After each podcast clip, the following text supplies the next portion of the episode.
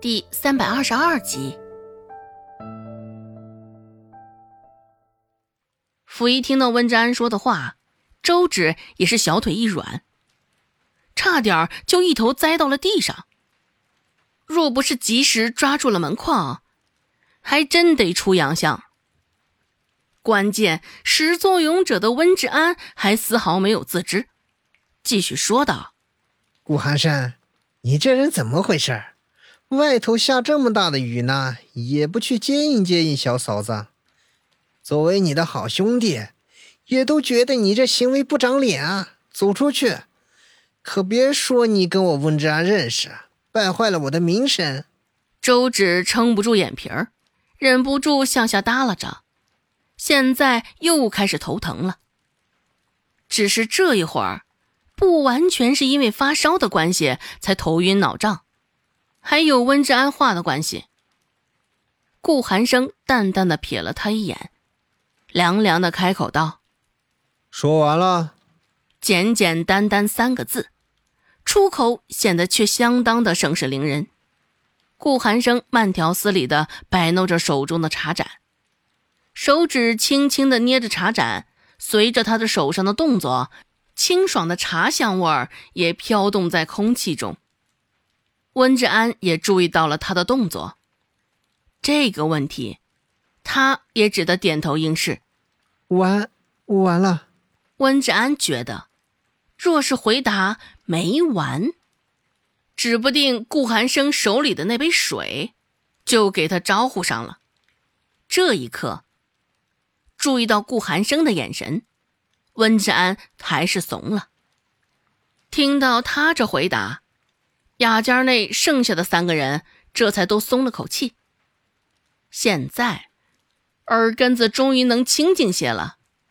周芷的脸颊上。泛着不正常的潮红，视线也开始涣散，用牙齿轻轻咬了一口舌尖，软碰硬带来的巨大痛感，周芷终于清醒了些许。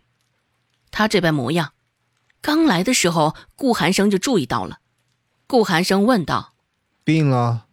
话出口后，顾寒生又有点后悔了，他似乎也没有什么立场关心他。这么一问，这丫头该不会又顺杆子往上爬，会错点意吧？只是顾寒生这回是想错了。他这两个字问出口，周芷立马就愤恨的呲着牙。周芷瞪了他一眼，这家伙倒好意思问，心里还没点数啊？说着风凉话，喝着小茶。倒是一副全然置身事外的模样。周芷说道：“现在我还病歪歪的，还不是得感谢你，拜你所赐啊！”顾寒生的视线扫来，未待他开口，周芷继续说道：“我这平白的遭了一身病，你想想应该怎么补偿我？”一旁温世安。现在又是一副跃跃欲试的模样了，而另一旁黑着脸的蔡贺，现在也是动了动耳朵，甚是难得的，也是有了几分的兴致。这是想讹我？看来昨个就该由着你淋雨回去。早知道会有这么一出，就不大费周章了。送你回去，还真的是多此一举。难得的。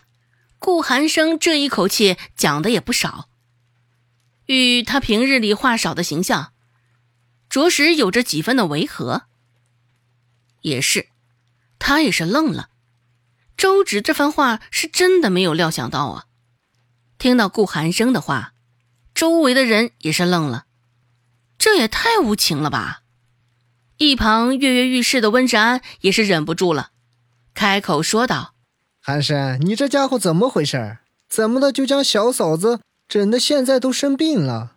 还有你说这话，多无情啊！是对小嫂子应该说的话吗？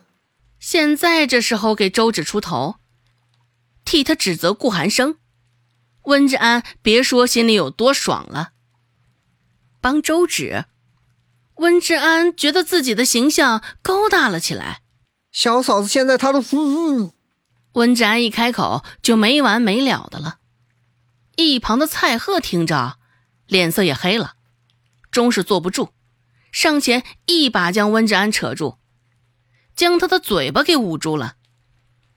打开的话匣子，现在终于被迫关上了。不过温志安与蔡贺都挺纳闷的，顾寒生这家伙什么时候背着他们两个有了单独的小行动？周芷撇撇嘴。也是因为顾寒生这话太不近人情了。周芷说道：“就凭咱们之间的关系，你说这话合适吗？昨天晚上，若不是你心血来潮，我会生病。就因为你恶作剧，非要折腾那么一手，才整得我发烧。你……”这责任你得担着。周芷也不管那么多，这个锅顾寒生必须得背着。现在我病着，浑身上下没有丝毫的力气，指不定这些天都没法来支援酒楼了。这也就罢了，我只是担心趁着我这生病这一茬。刘青青会不会上致远酒楼来？毕竟这么香的饽饽，是谁都想来蹭一口。强打出精神来，周芷一口气也说的不少。不过因为生病的原因，说话的声音有些低。顾寒生听着有种阴阳怪气的味道。若不是现在被蔡贺捂着嘴。温志安也非得附和周芷，替他伸张正义。似早就看清了周芷心里的想法，也早就预料到他定然会搬出柳青青这个救兵。顾寒生也没有丝毫的意外，淡淡的看了他一眼，顾寒生又低头抿了一口茶，润润嗓子。而后，顾寒生这才开口说道：“矫情。”淋了几滴雨就病了，也是真娇气。你现在这是借题发挥，想趁机卡我油吧？也没有藏着掖着，顾寒生将话说的甚是清楚，倒是丝毫没有在意周芷还是个姑娘家，怜香惜玉，不存在的。